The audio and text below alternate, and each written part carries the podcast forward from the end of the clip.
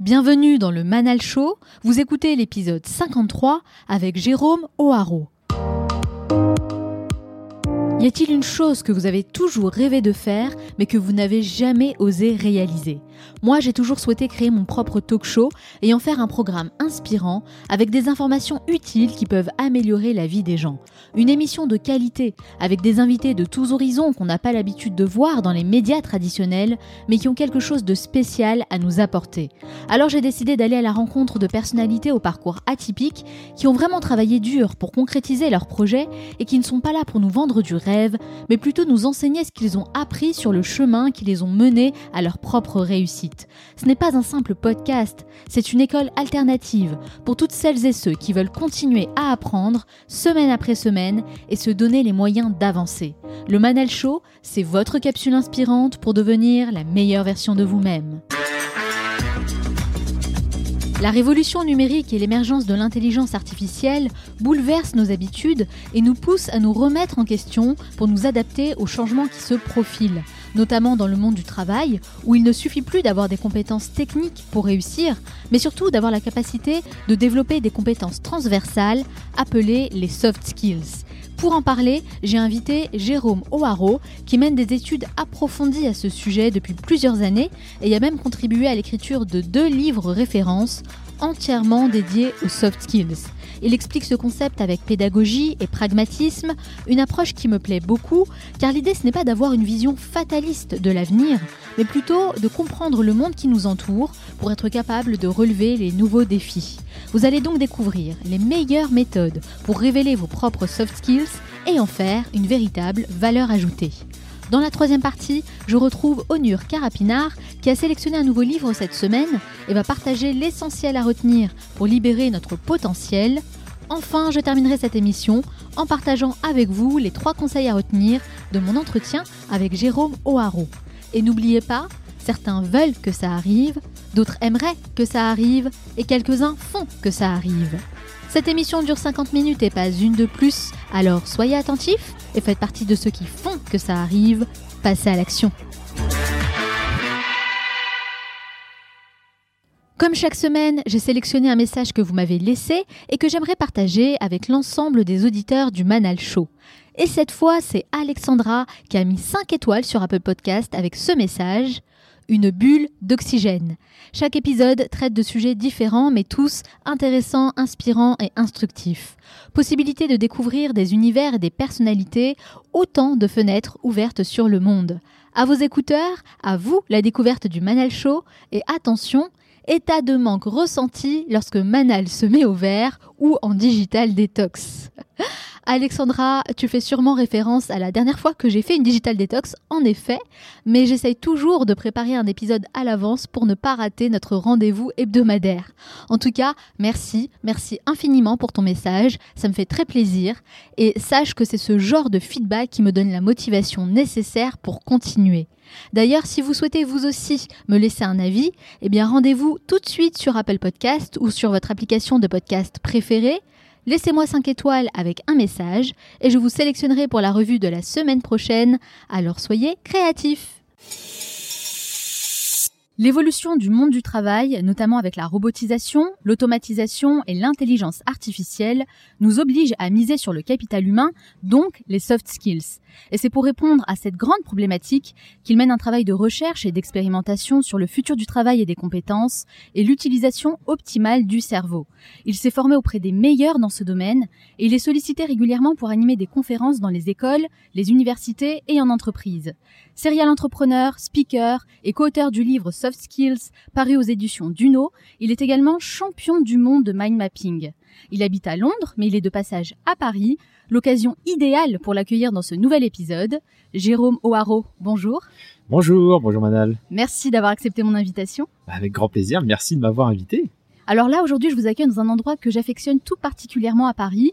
Mais c'est vrai que voilà, il y a une petite, un petit fond de musique lounge, c'est un peu cosy. Mhm. On nous met tout de suite dans l'ambiance des restaurants parisiens, n'est-ce pas? Exactement. Alors, pour commencer, Jérôme, pourquoi?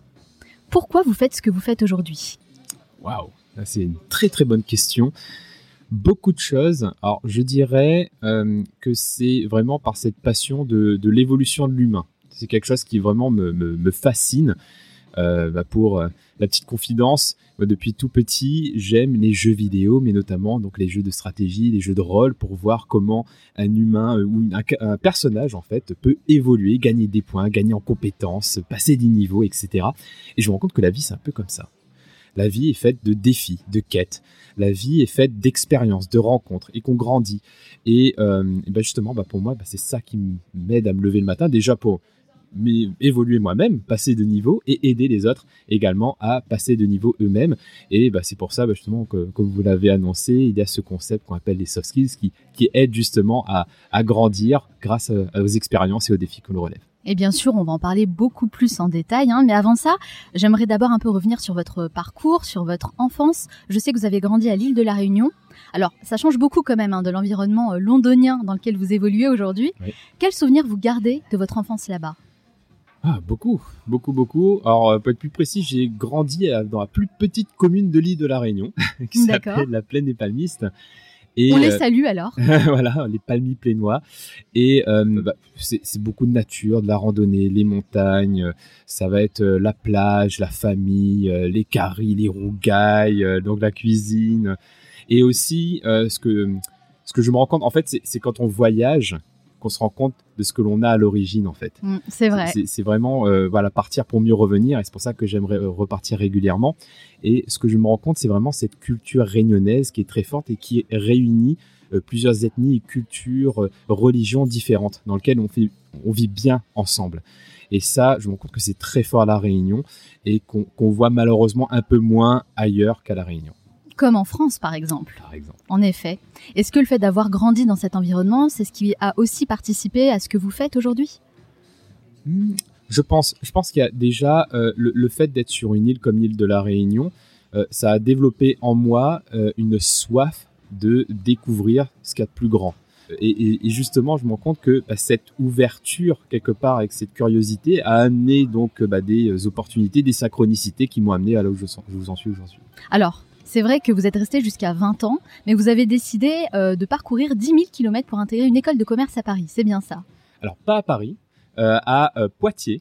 À Poitiers. voilà, exactement. On a fait l'ESC, voilà, une grande école de, commerce en effet.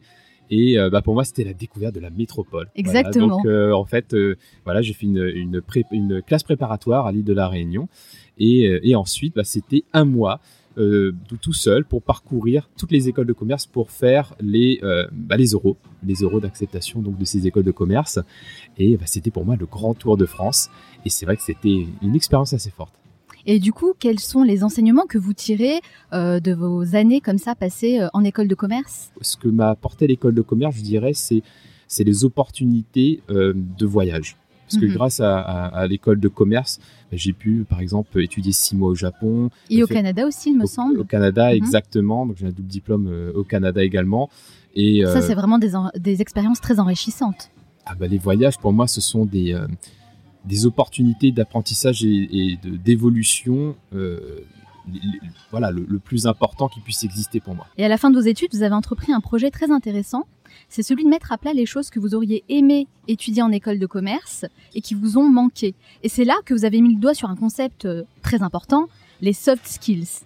Alors comment vous expliqueriez le concept des soft skills à une personne qui n'en a jamais entendu parler? Hmm. bah, C'est toutes les compétences qu'on utilise tous les jours, mais qu'on ne nous a jamais appris à utiliser et que voilà, on a c'était des traits de personnalité, etc. Donc ça va être comme par exemple la créativité, euh, l'adaptabilité, la capacité à apprendre, à se concentrer, etc. Donc ce sont toutes les compétences qui nous rendent meilleurs dans tout ce que l'on fait. Je vais prendre une analogie, un boxeur. Un boxeur va apprendre à faire des techniques, voilà, les coups, les coups droits, les crochets, les hypercutes, les esquives, etc. Donc la technique est très importante. Mais ce qui va faire un champion, un bon boxeur, c'est tous les à côté. C'est sa persévérance, sa vision, sa motivation, sa capacité à s'entraîner régulièrement qui fait qu'il va devenir un bon boxeur. Donc pour moi, les soft skills, c'est ça. Ce sont toutes les compétences qui vont sublimer la personne, qui va faire qu'il va être dans son plein potentiel. C'est hyper important. Alors quand on vous écoute, c'est vrai que les soft skills, c'est ce qui fait la différence entre euh, un joueur de basket ou un, joueur, un boxeur lambda et un grand champion. Oui. Finalement. Tout à fait. Bah pour moi, c'est ça. Et c'est toutes les compétences aussi euh, qui seront les dernières qu'on pourra déléguer à un robot. Parce qu'on se rend compte justement, on parlait tout à l'heure dans l'introduction d'intelligence artificielle, on est dans une phase où aujourd'hui on délègue de plus en plus de choses, non pas à, d'autres pays avec un coût de main d'œuvre qui réduit, mais cette fois, de plus en plus à des algorithmes, à des robots. Et euh, bah, aujourd'hui, ce sont surtout des tâches techniques. Euh, donc, qu'est-ce qui nous reste, nous, en tant qu'humains? Donc, il y a vraiment cette questionnement de euh, quelle est ma place dans le monde du travail aujourd'hui? Bah, Ça va être vraiment toutes ces compétences-là. Donc, c'est pour ça que pour moi, les soft skills, c'est vraiment une manière de cultiver l'intelligence humaine face au développement de l'intelligence artificielle. D'ailleurs, soft skills qu'on oppose aux hard skills, c'est quoi la différence entre les deux? Alors pour moi, c'est en complémentarité. Les hard skills, ce sont les compétences techniques. Donc, euh, bah, je vais apprendre, par exemple, un, processus. Je vais apprendre à faire de la comptabilité. Je vais apprendre à faire un site internet. C'est absolu. Je sais faire ou je ne sais pas faire.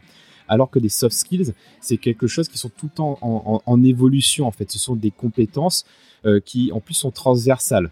Donc, euh, par exemple, bah, une compétence de comptabilité, c'est difficile de transposer ça en philosophie, par exemple. Alors que la créativité, qui est selon le numéro 2 de, Alibaba la compétence la plus importante et à développer dans le cadre d'un monde de plus en plus euh, justement euh, digitalisé. Complètement, oui. Et bah, cette créativité-là, elle est transposable dans plein de situations différentes, que ce soit au théâtre, que ce soit même en comptabilité pour créer un site internet, etc. Donc je dirais que voilà, les soft skills euh, apportent cette dimension de transversalité euh, que n'ont pas ces compétences techniques qui sont beaucoup plus absolues. Et dans ce monde de plus en plus digitalisé, hein, l'intelligence artificielle va chambouler notre rapport au travail. Clairement, ce qu'on apprend aujourd'hui ben, ne sera, sera obsolète dans deux ans, ne sera plus euh, du tout d'actualité. Et on parle d'ailleurs d'obsolescence des compétences. Mhm. Donc selon vous, qu'est-ce qu'on devrait enseigner aujourd'hui dans les écoles et quelles compétences on doit apprendre à développer pour pas se retrouver en concurrence avec une intelligence artificielle qui sera non seulement plus efficace, mais en plus bien moins chère qu'un être humain? Mm. Bah, pour moi, la compétence clé, c'est la capacité à apprendre ou apprendre à apprendre. Et, euh, le fait de pouvoir bah, justement apprendre par soi-même, apprendre par les livres, apprendre. Bah, vous avez interviewé mon ami Mohamed Koussa justement, oui, qui a parlé beaucoup de lecture rapide, de pouvoir se cultiver, de développer cette culture générale. D'ailleurs, euh, Laurent Alexandre parle également du fait de, développer sa culture générale pour pouvoir euh, bah, développer notre cerveau par rapport à, l'intelligence artificielle. Donc je dirais que vraiment c'est cette soif d'apprendre et les techniques d'apprentissage comme par exemple le mind mapping ou comme par exemple la lecture rapide, les stratégies de mémorisation, mais en tout cas d'avoir cette curiosité de toujours apprendre de nouvelles choses pour activer la plasticité euh, neuronale fait que euh, bah, notre cerveau sera plus apte à s'adapter. Et donc, si on a des cycles de deux ans qui vont de toute façon se raccourcir, hein, si on parle de deux ans aujourd'hui, euh, dans dix ans, on parlera de un an en termes d'obsolescence, parce que ça va de plus en plus vite en fait. Exactement. Et bah, en tout cas, si on arrive à s'adapter de plus, de plus en plus rapidement grâce à cet apprentissage-là, alors quelles que soient les évolutions, on pourra toujours trouver une solution. Apprendre à apprendre, ça c'est le premier soft skills vraiment à développer pour tout le monde.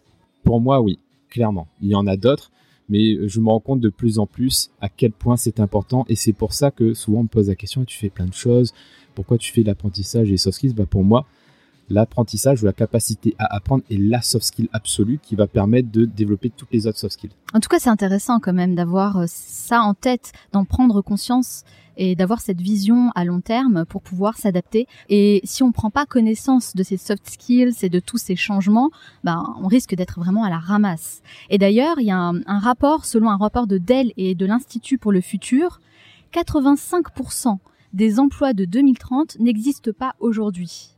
Mais est-ce qu'on est en mesure de dire avec précision à quoi ressemblera le monde du travail dans 10 ou 20 ans hmm. Alors ça, c'est, j'adore ces statistiques-là, parce qu'on parle beaucoup des métiers qui vont disparaître, mais beaucoup moins des métiers qui vont, euh, apparaître. en fait. Mhm. Et c'est pour ça que c'est important de, euh, de se dire, ok, j'apprends à apprendre, parce que même si mon métier disparaît aujourd'hui, je vais être en mesure d'apprendre un métier qui n'existe pas encore demain, ou de créer un métier qui va, qui va euh, être utile demain.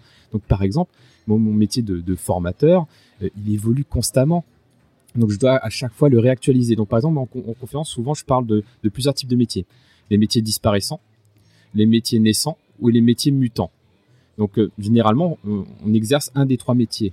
Enfin ou, oui un métier naissant, c'est-à-dire un métier qui n'existe pas totalement encore dans on va dire dans, le monde du travail aujourd'hui.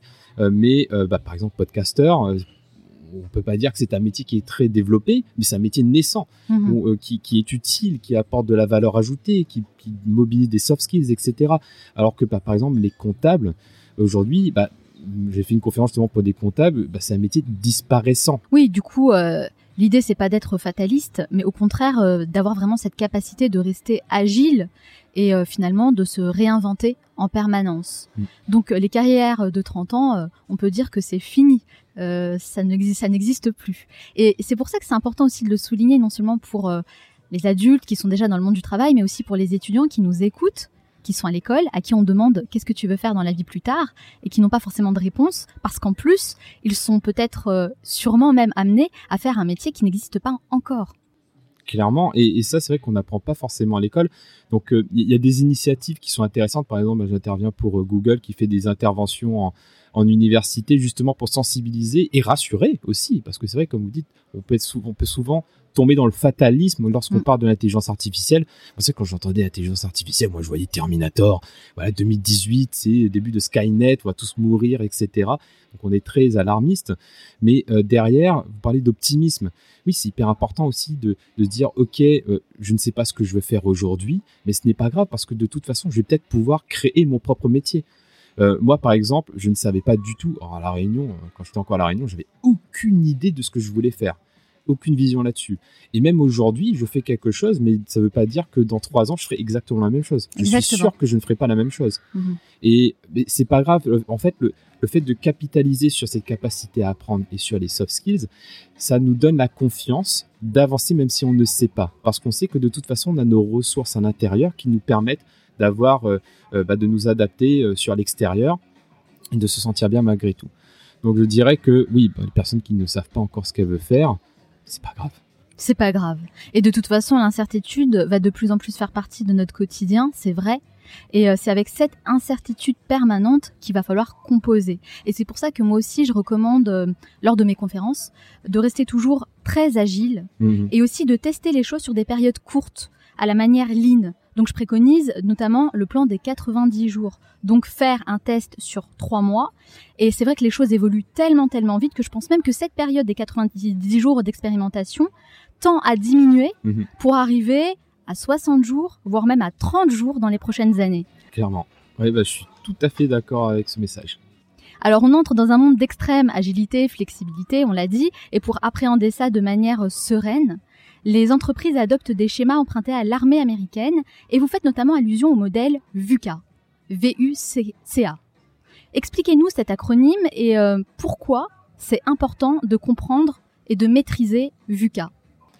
Alors VUCA, ça veut dire donc euh, c'est un, un terme anglo-saxon, donc euh, volatility, qui veut dire volatile. U for uncertainty, donc euh, incertain. C for euh, pour pardon complexity pour la complexité. On peut continuer en anglais hein, si vous. Et A pour ambiguity, pour ambiguïté. Donc euh, ces quatre, euh, ces quatre lettres, ces quatre mots euh, décrit le monde dans lequel on vit aujourd'hui, donc qui est euh, volatile, complexe, ambigu, etc. incertain. Et euh, qui bah, justement nous fait prendre conscience à quel point rien n'est acquis. On était encore dans une culture où, euh, voilà, moi j'ai ma sécurité, ça c'était un mot qu'on aime bien, la sécurité, euh, j'ai ma carrière, mon CDI, etc. Donc je suis tranquille. Mais euh, l'idée c'est de dire, prenez des décisions, avancez, et ne mettez pas la pression si c'est pas la meilleure décision et que c'est quelque chose qui va vous guider toute votre vie. C'est pas grave parce que de toute façon vous avez vos soft skills pour vous adapter, votre capacité à apprendre pour bifurquer.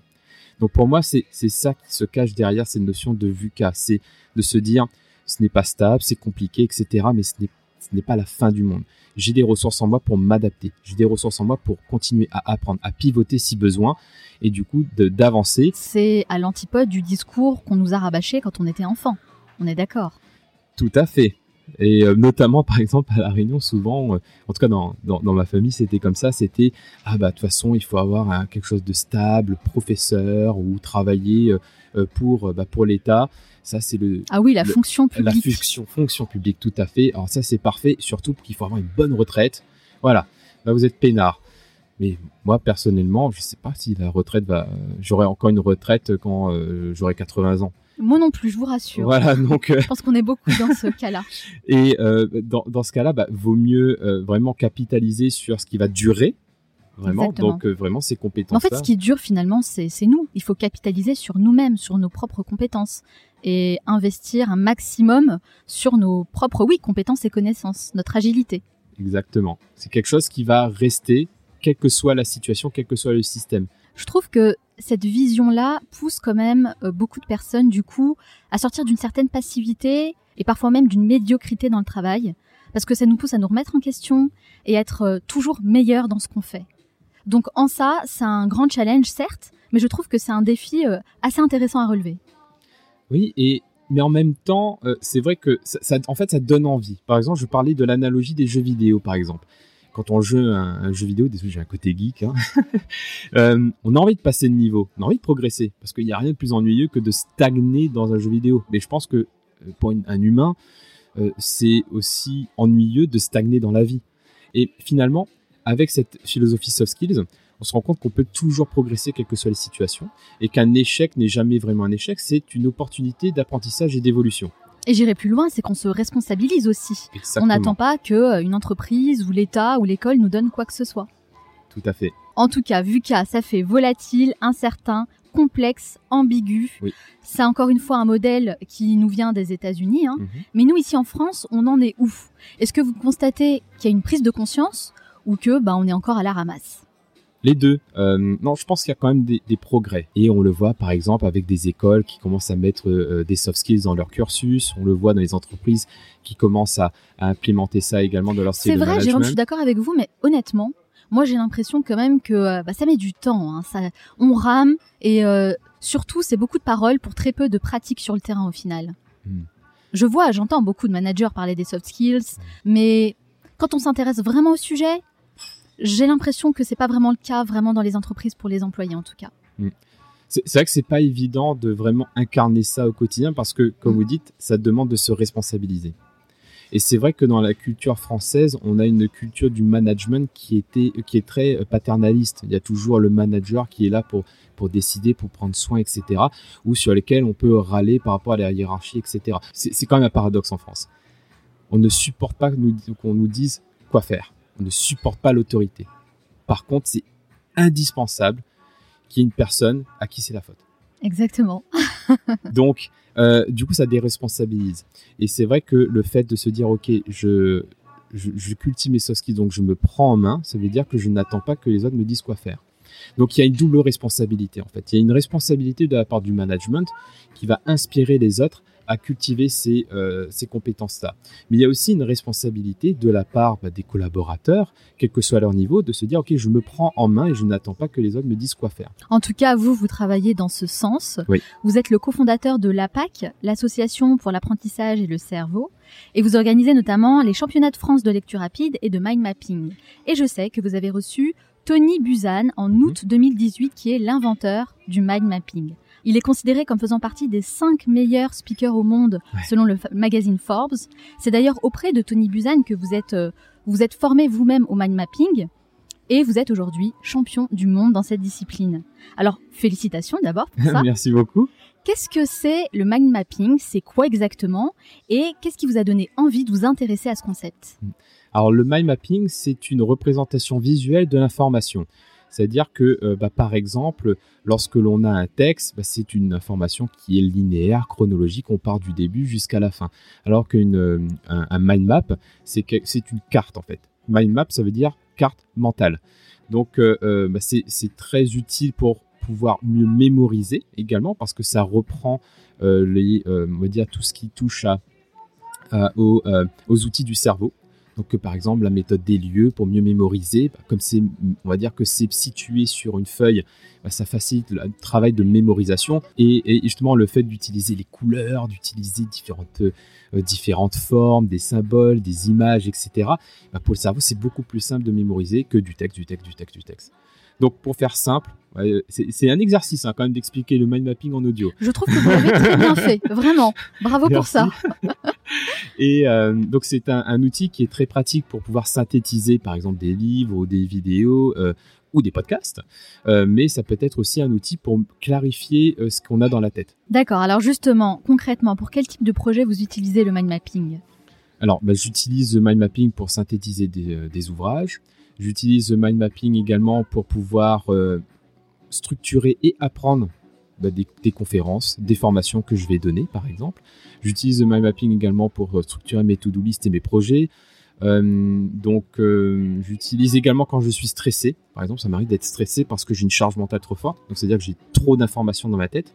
Et du coup, le fait de besoin d'extraire les idées, les informations et de les mettre à plat en fait. C'est exactement sous forme de dessin, de mots. C'est ça aussi le mind mapping? C'est exactement ça. C'est comme si je prenais mon cerveau, je le mettais sur papier, mais je faisais ça joli et je prends mon temps. En fait, il y a ce côté, il y a un côté aussi, euh, je, comme la, je, trouve plus le mot, l'art thérapie, mhm. l'art thérapie où on va euh, justement dessiner pour euh, bah, se déstresser. Bah, c'est un peu ça aussi le mind mapping si on veut vraiment prendre le soin de, ok, je dessine ma branche, je vais colorier, ah bah tiens, j'aime bien cette couleur-là, je vais mettre cette couleur-là. Il y a un côté aussi gestion du stress que j'aime beaucoup. C'est vrai, et puis on est beaucoup plus conscient aussi de ce qu'on met euh, sur papier, j'ai l'impression. En tout cas, c'est ce que je ressens, je suis beaucoup plus consciente, je prends plus le temps, j'assimile mieux aussi. Mhm. Enfin, moi, je trouve que vraiment le mind mapping, c'est génial. Mm. Et ça vous met dans un état de flow, en fait. Exactement. C'est ça qui est génial. Et l'état de flow, c'est non seulement un état de concentration qui permet d'être plus performant et de mieux apprendre, mais c'est aussi un état de bien-être. Donc il y, a, vraiment cet effet vertueux du mind mapping. Alors pour une personne qui serait intéressée par l'utilisation du mind mapping, quelle est la première étape à suivre? Si vous voulez vraiment profiter des bénéfices du mind mapping, bah, je dirais de vous intéresser vraiment au travail de Tony Buzan, qui est vraiment à la source de tout ça, parce qu'il y a plusieurs courants de mind mapping.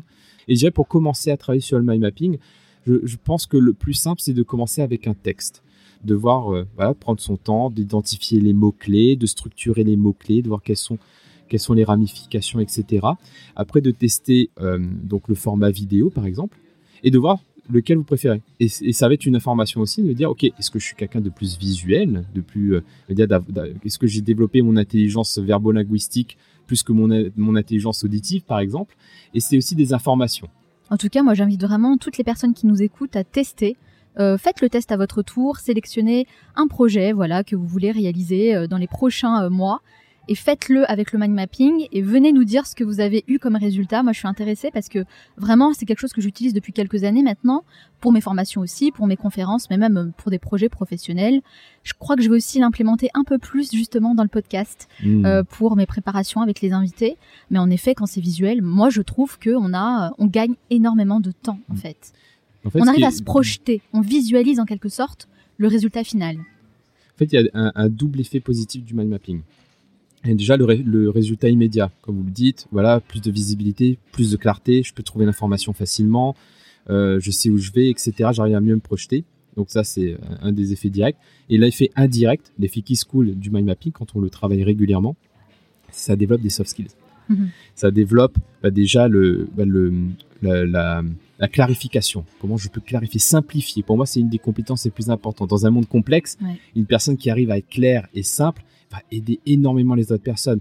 Euh, ça vous arrive, ça vous est peut-être arrivé d'échanger des emails, on n'y voit pas la fin parce qu'on n'arrive pas à se comprendre, il y a des malentendus, etc. Ça fait du perdre, perdre du temps à, tout le monde et à générer des frustrations. Alors qu'une personne qui est hyper claire, on envoie un mail, c'est clair pour tout le monde, ça fait gagner du temps, c'est limpide.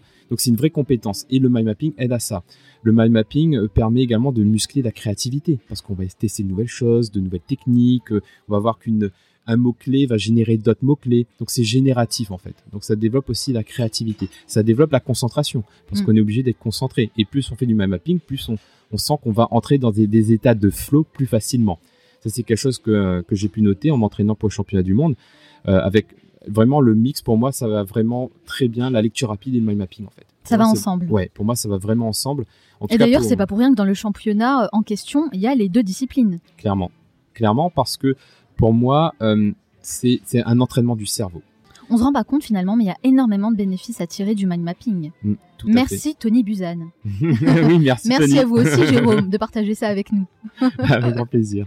Alors vous, Jérôme, vous ne vous arrêtez pas au mind mapping puisque vous pratiquez aussi le journaling. Pour ceux qui ne connaissent pas, le journaling, c'est le fait de tenir un journal quotidien. Vous écrivez quoi dans votre journal? Déjà, je commence toujours mes journées avec un objectif principal et deux objectifs secondaires. Oh, parfait, c'est pareil pour moi. Ok, ça me donne déjà une direction en termes d'action pour, pour le reste de la journée. Ensuite, euh, je note une, une sorte de d'intention, affirmation euh, pour euh, donner un, on va dire une impulsion à la journée. Donc par exemple, et généralement c'est à l'affirmative et ça commence par je. Par exemple, bah, je suis en super forme aujourd'hui. Du coup, je l'écris. Euh, pour se mettre dans un mood positif. Ouais. Et je me, je me le répète, et c'est un peu la méthode Coué en fait. Hein. Mhm. Je me le répète, et du coup, je pense que ça m'aide à, à, être en forme pour la journée dans, dans, le courant de la journée, une fois que je me suis lancé, je vais noter euh, des, euh, par exemple, des choses, des sujets à creuser. Donc là, je vais faire un petit symbole, un petit pictogramme de loupe. dire, OK, bah, ça c'est à creuser. Ou par exemple, des idées qui me viennent. Donc là, je fais une petite ampoule et je note mon idée. Euh, L'idée, c'est vraiment de tout noter en fait. Ne rien garder dans sa tête parce que quand c'est dans sa tête, uniquement dans sa tête, ça restera dans sa tête. Là, là, vraiment, l'idée, c'est de mettre noir sur blanc toutes vos idées au cours de la journée pour pouvoir après prendre le temps d'y réfléchir et de les réaliser. C'est exactement ça, mais je note pas tout, je note ce qui est significatif. Et comment vous faites alors pour euh, sélectionner ce qui est significatif? C'est un peu, c'est un peu un feeling. On sent quand c'est significatif, quand il y a une sorte d'excitation qui monte. Il y a ça, il y a, ça pétille. En tout cas, c'est comme ça que je fonctionne. Si je sens que ça pétille, que ça met en joie, etc., ça veut dire que ouais, il y a quelque chose qui qui, euh, qui, qui est important pour moi là-dedans. Mais ça peut être aussi parce que c'est en lien direct avec mon objectif. Donc ça, c'est tout, le, tout au long de la journée et à la fin de la journée, bah, je vais noter donc des, des euh, bah, trois, trois gratitudes en fait. Trois éléments euh, pour lesquels bah, je suis en gratitude. Que vous êtes reconnaissant. Trois choses qui se sont passées dans la journée pour lesquelles vous êtes reconnaissant. Exactement. Donc ça, c'est votre journal quotidien. Vous faites ça tous les jours. Oui, ça c'est tous les jours. En plus, donc ça, ce qui est bien avec cette pratique-là, c'est que ça développe aussi une soft skill très importante, qui est l'autodiscipline. Oh oui, je crois vraiment que ça fait partie des soft skills les plus importants, en effet. Exactement, c'est ce qui fait euh, bah, qu'on va pouvoir vraiment développer des habitudes, développer des compétences dans la durée. Et euh, bah, par exemple, est-ce que vous savez ce que veut dire kung fu? Non, dites-le moi. Je sais que vous êtes fan de karaté, je crois, non? Alors d'arts martiaux, j'ai fait, en euh, général. j'ai fait 20 ans de karaté, maintenant c'est du kung fu.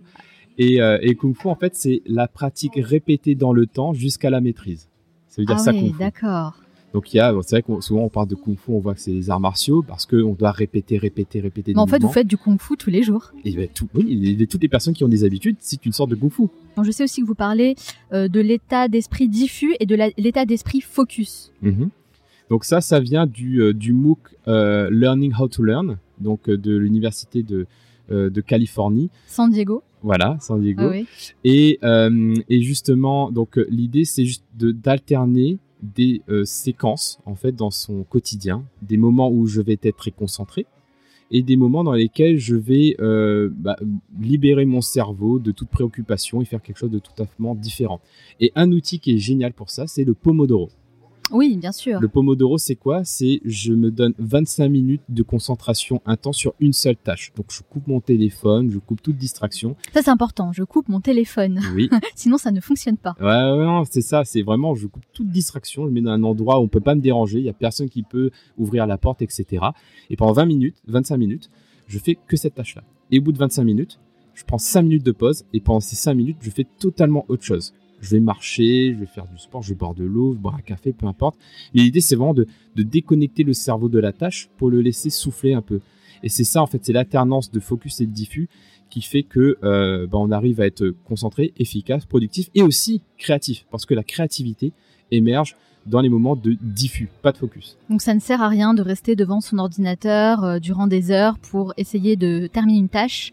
Euh, faites une pause en fait. Ah prenez simplement 5 minutes pour faire autre chose, pour souffler, et vous verrez que quand vous reviendrez à votre poste de travail, vous serez beaucoup plus frais et vous aurez justement la capacité d'évoluer, d'avancer. Mm. Ça, c'est important de le souligner. Et justement, moi, je, sais que j'en en avais déjà parlé d'ailleurs dans le Manal Show.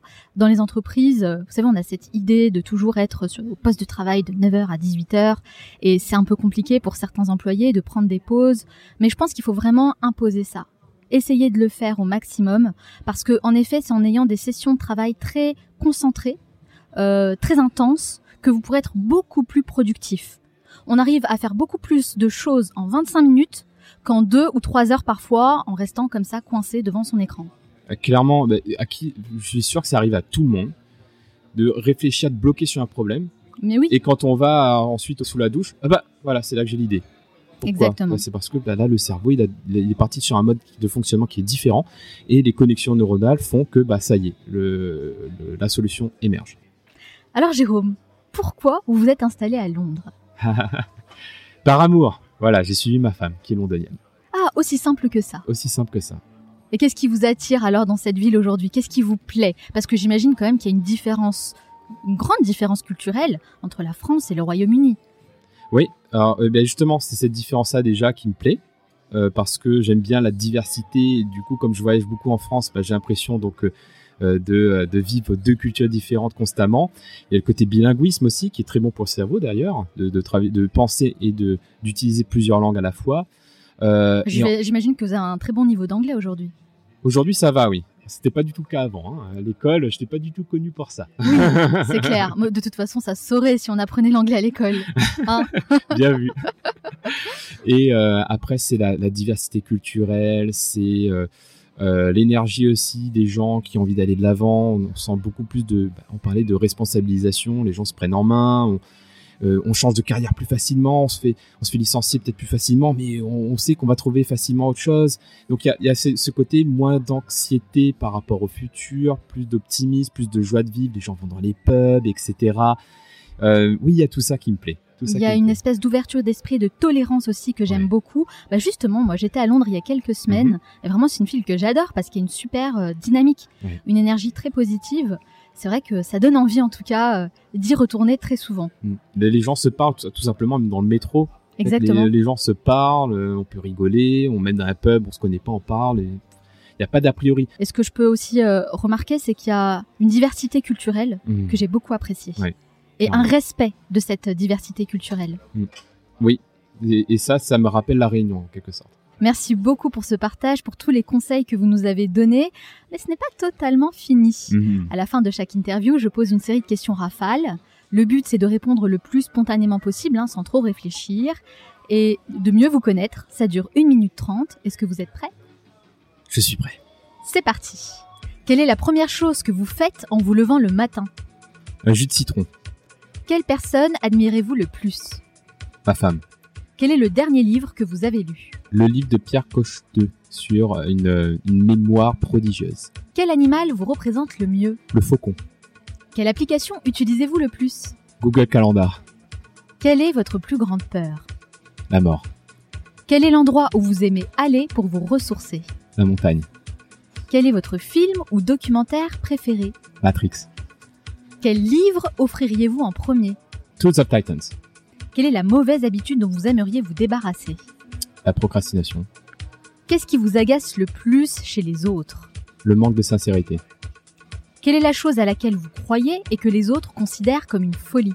La créativité. Si vous disposiez de 100 euros et pas un euro de plus, dans quoi les investiriez-vous? Des blocs-notes et des stylos. Quelle est votre Madeleine de Proust Quelque chose qui vous rappelle automatiquement votre enfance? Un bon rougail saucisse en brocal. Quel a été le moment le plus marquant de votre vie? Une randonnée qui a mal tourné. Quel est le meilleur conseil qu'on vous ait donné? Fais-toi plaisir. Quel est votre plus grand regret? N'en est pas. Si vous pouviez inviter la personne de votre choix à votre table, disons pour un déjeuner, n'importe qui, hein, sans limite, qui choisiriez-vous? Le Dalai Lama. Selon vos proches, quelle est votre plus grande qualité? La capacité à structurer. Et selon vous, quel est votre plus grand défaut? La dispersion. Quelle est la dernière chose que vous faites avant de dormir? Respirer. Merci beaucoup Jérôme O'Haraud d'avoir répondu à toutes mes questions. Alors là, c'était vraiment fire question. Vous avez vraiment bien compris le concept. Merci beaucoup. C'était du grand, tac grand plaisir. Vous consacrez beaucoup de temps à la lecture Tout, euh, tous les jours. Combien d'heures par semaine Je dirais 4 heures par semaine. En tout cas, moi, je ne le répéterai jamais assez. Lisez, lisez, lisez.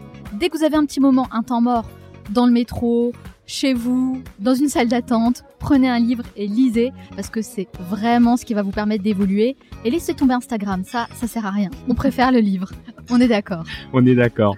Merci en tout cas, Jérôme, d'avoir répondu à toutes mes questions, d'avoir partagé vos précieux conseils. Si on veut en savoir davantage sur vous et sur ce que vous faites, où peut-on vous retrouver? Bon, on peut me retrouver sur le site jérôme-waro.com Qui est mon site classique. Sinon, euh, euh, sur Facebook, euh, Twitter et Instagram. Et Instagram. Bien sûr, je partage toutes les références sur notre site lemanalshow.com. Merci encore Jérôme. je vous souhaite beaucoup. beaucoup de succès dans tous vos futurs projets. Ah, Merci également. Merci beaucoup. Salut Onur. Salut Manal. Comment ça va aujourd'hui Bah écoute, super bien et toi Bah ça va très très bien, mais avant de rentrer dans le vif du sujet, j'ai une question à te poser parce qu'on en a déjà parlé hein, dans le podcast. Mhm. Où en es-tu de ce livre? Eh bien écoute Manal, j'ai une bonne nouvelle à annoncer, il est Ah. terminé. C'est vrai? Ouais, ça y C'est est. fini? Ouais, Ah génial ouais. Donc ça y est, le livre d'Onur Carapinard va bientôt sortir. Effectivement, mon premier livre aux éditions Erol euh, va sortir prochainement. Waouh Qu'est-ce que ça te fait? Bah écoute, euh, beaucoup d'émotions déjà d'une part, euh, de voir tout ce travail à- qui est enfin accompli, qui est abattu après Ouais. trois ans de- d'années de, enfin, de, de recherche et d'écriture. Ouais, c'est énorme. C'est euh, pour répondre à une question qui pour moi est essentielle. Le message principal, c'est justement comment de petites habitudes peuvent nous permettre d'aboutir à de grandes réussites. Ouais. J'adore ce, ce sujet, cette thématique. J'ai vraiment hâte en tout cas de l'avoir entre les mains. Et je peux même t'annoncer le titre C'est vrai? En avant-première. Ah oui, alors là vraiment avant-première exclusivité dans le Manal Show. On t'écoute? Eh bien écoute, petite habitude, grande réussite. Ça c'est le titre, pensez comme un mantra. Et le sous-titre, 51 pratiques inspirantes pour devenir la meilleure version de soi-même. Bravo Je valide. valide, je valide. Bien sûr, devenir la meilleure version de nous-mêmes. Mm. C'est génial, bravo. Alors, euh, date de publication? Et écoute, il sort le jeudi 7 mars 2019. Jeudi 7 mars 2019, c'est le rendez-vous qu'on se donne. Mm. Est-ce que tu penses euh, pouvoir m'envoyer un exemplaire Bon, euh, évidemment, personnalisé, Dédicacé. dédicacé? Ce sera une couverture en or pour toi. Ah, en or? T'es sûr? Tu t'avances peut-être un peu trop vite là, non? Enfin, en feuille, euh, tu sais, en pain quoi, pain. euh, Bon, C'est déjà pas mal. Bon, en tout cas, moi j'ai hâte vraiment hein, de découvrir ton livre Bravo Onur. Mais pour l'heure, on va parler d'un autre livre, d'un autre auteur. De quel livre as-tu euh, choisi de nous parler aujourd'hui? Eh bien écoute Manal, pour cette semaine, je vais présenter les leçons que j'ai retenues du livre L'art d'aller à l'essentiel de Léo Babota, qui est auteur et blogueur star du site Zen Habits.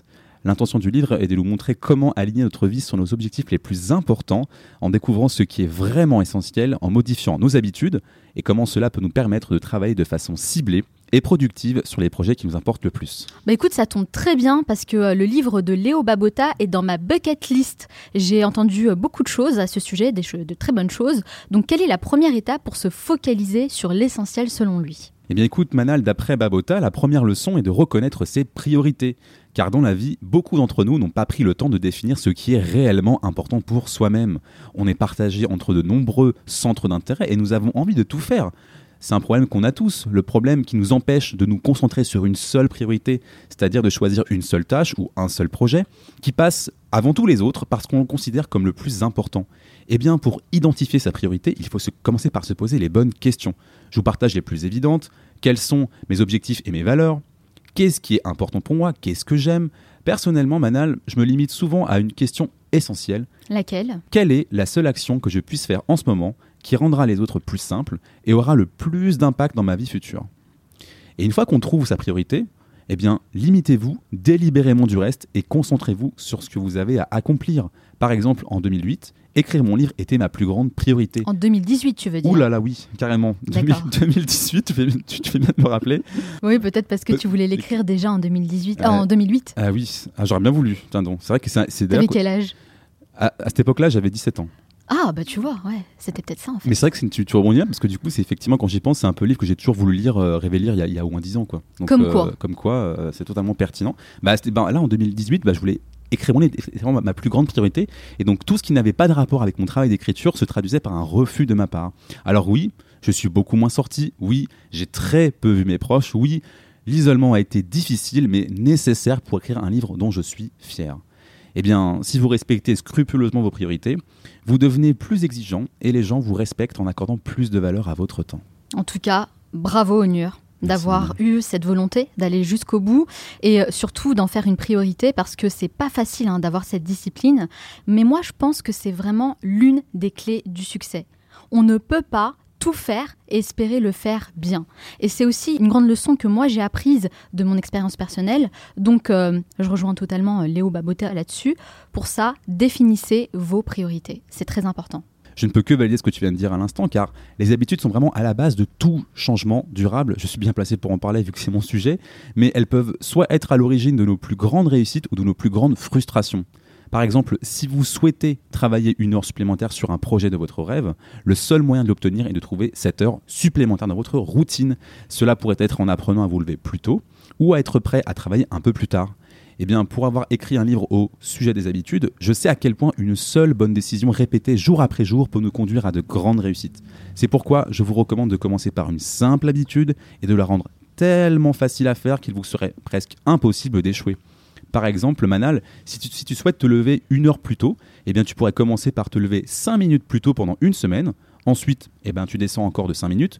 Ou sinon, tu pourrais changer ton heure de réveil d'une minute chaque jour. Eh bien, avec cela, Manal, tu pourrais te lever une heure plus tôt en moins de deux mois. Et pour cela, il faut s'assurer vraiment de faire le strict minimum pour rendre accessible toute volonté de réussite. Ouais, en fait, il faut le faire intelligemment et en douceur, et c'est comme ça qu'on obtient des vrais résultats sur la durée. Mais carrément. Et la troisième leçon à ce propos, euh, Manal, justement, c'est de toujours commencer sa journée avec trois objectifs par jour afin de tenir sur la durée, puisqu'on en parle. D'habitude, en voici une que je propose d'expérimenter immédiatement. Chaque jour, après le travail, définissez trois tâches qui durent chacune moins d'une demi-heure, mais qui sont essentielles pour atteindre votre objectif le plus important. Ensuite, le lendemain, faites ces trois tâches en tout début de matinée. Ainsi, si vous essayez de créer une entreprise de votre côté, vous avez trois petites choses à faire. 1. Pensez à un produit ou un service que vous pouvez proposer. 2. Pensez aux personnes qui seraient intéressées par votre solution. Et 3. Identifiez comment vous pourriez générer des revenus dans les jours à venir. Tout cela peut être fait en moins d'une heure, mais imaginez à quel point vous vous sentirez bien le reste de la journée après avoir accompli les trois tâches qui étaient importantes pour vous. Tout le reste n'est que du bonus. C'est le pouvoir de commencer petit. Ne sous-estimez pas les petites actions, car elles s'additionnent chaque jour, se cumulent et finissent par vous transformer pour le meilleur ou parfois aussi pour le pire. Et comme le dit Léo Babota, au lieu de vous concentrer sur ce que vous pouvez accomplir, concentrez-vous sur ce que vous pouvez absolument aimer. aimer. Ouais, oh. je connais. Sincèrement, Onur, bah, ce sont d'excellentes euh, leçons que tu viens de partager avec nous. Bravo. Et je me rends compte que c'est exactement ma philosophie de vie finalement. Priorité, mm. habitude, objectif. Pour moi, c'est vraiment l'équation gagnante pour se focaliser sur l'essentiel. Bon, en tout cas, moi, il y a une bonne habitude que j'ai adoptée en 2018 et qui m'a apporté beaucoup, beaucoup d'inspiration et de connaissances. C'est laquelle? C'est prendre 5 minutes tous les mardis pour lire avec attention, je dis bien avec attention, la minute essentielle. Oh. C'est ta newsletter que tu nous envoies pour partager plein de ressources. Une newsletter d'une qualité vraiment remarquable. Et franchement, Onur, Vraiment, sincèrement, j'en parle toujours autour de moi. Donc je ne peux que conseiller nos auditeurs bah, de s'abonner à leur tour. D'ailleurs, j'ajoute le lien évidemment de la Minute Essentielle by Onur Carapinard dans l'article qui accompagne ce podcast sur lemanalshow.com slash podcast. Merci encore Onur. Merci Manal. Et je te dis à très bientôt. À très bientôt. Nous arrivons à la fin de cette émission, mais avant de vous quitter, j'aimerais partager avec vous les trois conseils à retenir de mon entretien avec Jérôme O'Haraud. Conseil numéro 1, développez vos soft skills. Confiance en soi, empathie, créativité, audace, autant de compétences qui vous aideront à rester agile et à vous adapter aux changements. Le meilleur investissement que vous pouvez faire, c'est d'investir sur vous-même. Conseil numéro 2, utilisez la méthode du mind mapping pour mener à bien vos projets. Cette méthode est révolutionnaire. Je l'applique moi-même depuis de nombreuses années et j'en tire beaucoup de bénéfices. D'abord, ça m'aide à organiser et à structurer mes idées tout en ayant une vision globale. Ensuite, ça me pousse à développer ma créativité, parce que mon objectif à chaque fois, eh c'est de réaliser une carte utile et esthétique en y ajoutant des mots-clés, des icônes, des dessins, des couleurs et plein d'autres éléments qui viennent constituer ma carte mentale. Ça m'aide également à développer ma concentration et à canaliser mon énergie de sorte à rester focus sur ce que je fais. Et enfin, le mind mapping améliore considérablement ma mémorisation, parce que c'est très visuel, donc j'arrive à me rappeler de tous les éléments en les associant entre eux. Donc vraiment, je ne peux que vous conseiller de tester à votre tour le mind mapping et je vous mets le lien de la chaîne YouTube de Jérôme O'Haraud qui est champion du monde de mind mapping où vous pourrez trouver encore plus de conseils pour passer à l'action. Et enfin, conseil numéro 3, prenez l'habitude d'écrire vos idées. Certains appellent ça du journaling, en tout cas moi j'ai clairement constaté une grande différence dans ma vie à partir du moment où j'ai commencé à tenir un carnet de projet.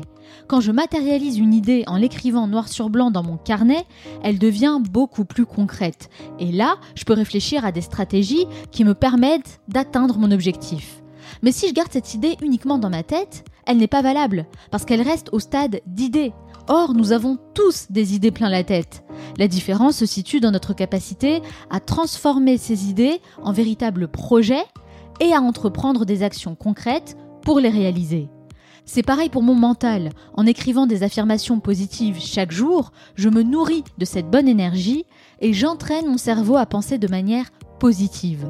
Donc à votre tour, prenez 5 minutes matin et soir et écrivez vos intentions, vos idées et vos réussites de la journée. J'espère que cet épisode vous a plu. Si c'est le cas et si vous ne l'avez pas encore fait, vous pouvez soutenir ce podcast de deux façons. La première, c'est de me laisser un avis positif sur Apple Podcast pour ceux qui ont un iPhone.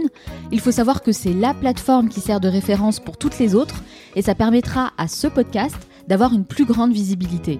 La deuxième chose que vous pouvez faire, c'est de partager cet épisode avec une ou plusieurs personnes de votre entourage susceptibles d'être intéressées par mon travail. Ça ne vous prendra que quelques secondes pour le faire, mais sachez que c'est ce qui m'aide le plus à faire grandir la communauté du Manal Show. Pour retrouver toutes les références citées dans cette émission, rendez-vous directement sur lemanalshow.com. Nous, on se retrouve la semaine prochaine pour un nouvel épisode. Ciao The minute I was thinking to hold you back. The moment I was wishing it's overnight. The minute I was thinking to hold you back.